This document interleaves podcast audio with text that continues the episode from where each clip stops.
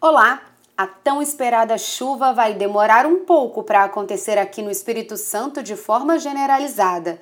Nesta quarta-feira, algumas nuvens que chegam do mar podem provocar apenas chuva isolada e passageira na região norte capixaba, principalmente pela manhã, mas ainda não será suficiente para mudar a situação de seca que a região se encontra. Apesar desse possível chuvisco, faz muito calor e o sol brilha forte em todas as áreas. A sensação térmica chega a 40 graus e a umidade relativa do ar fica baixa nas cidades do interior.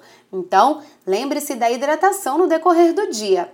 Para ter mais detalhes sobre o tempo no Espírito Santo, acompanhe a programação da TV Vitória e da Rádio Jovem Pan. Até amanhã!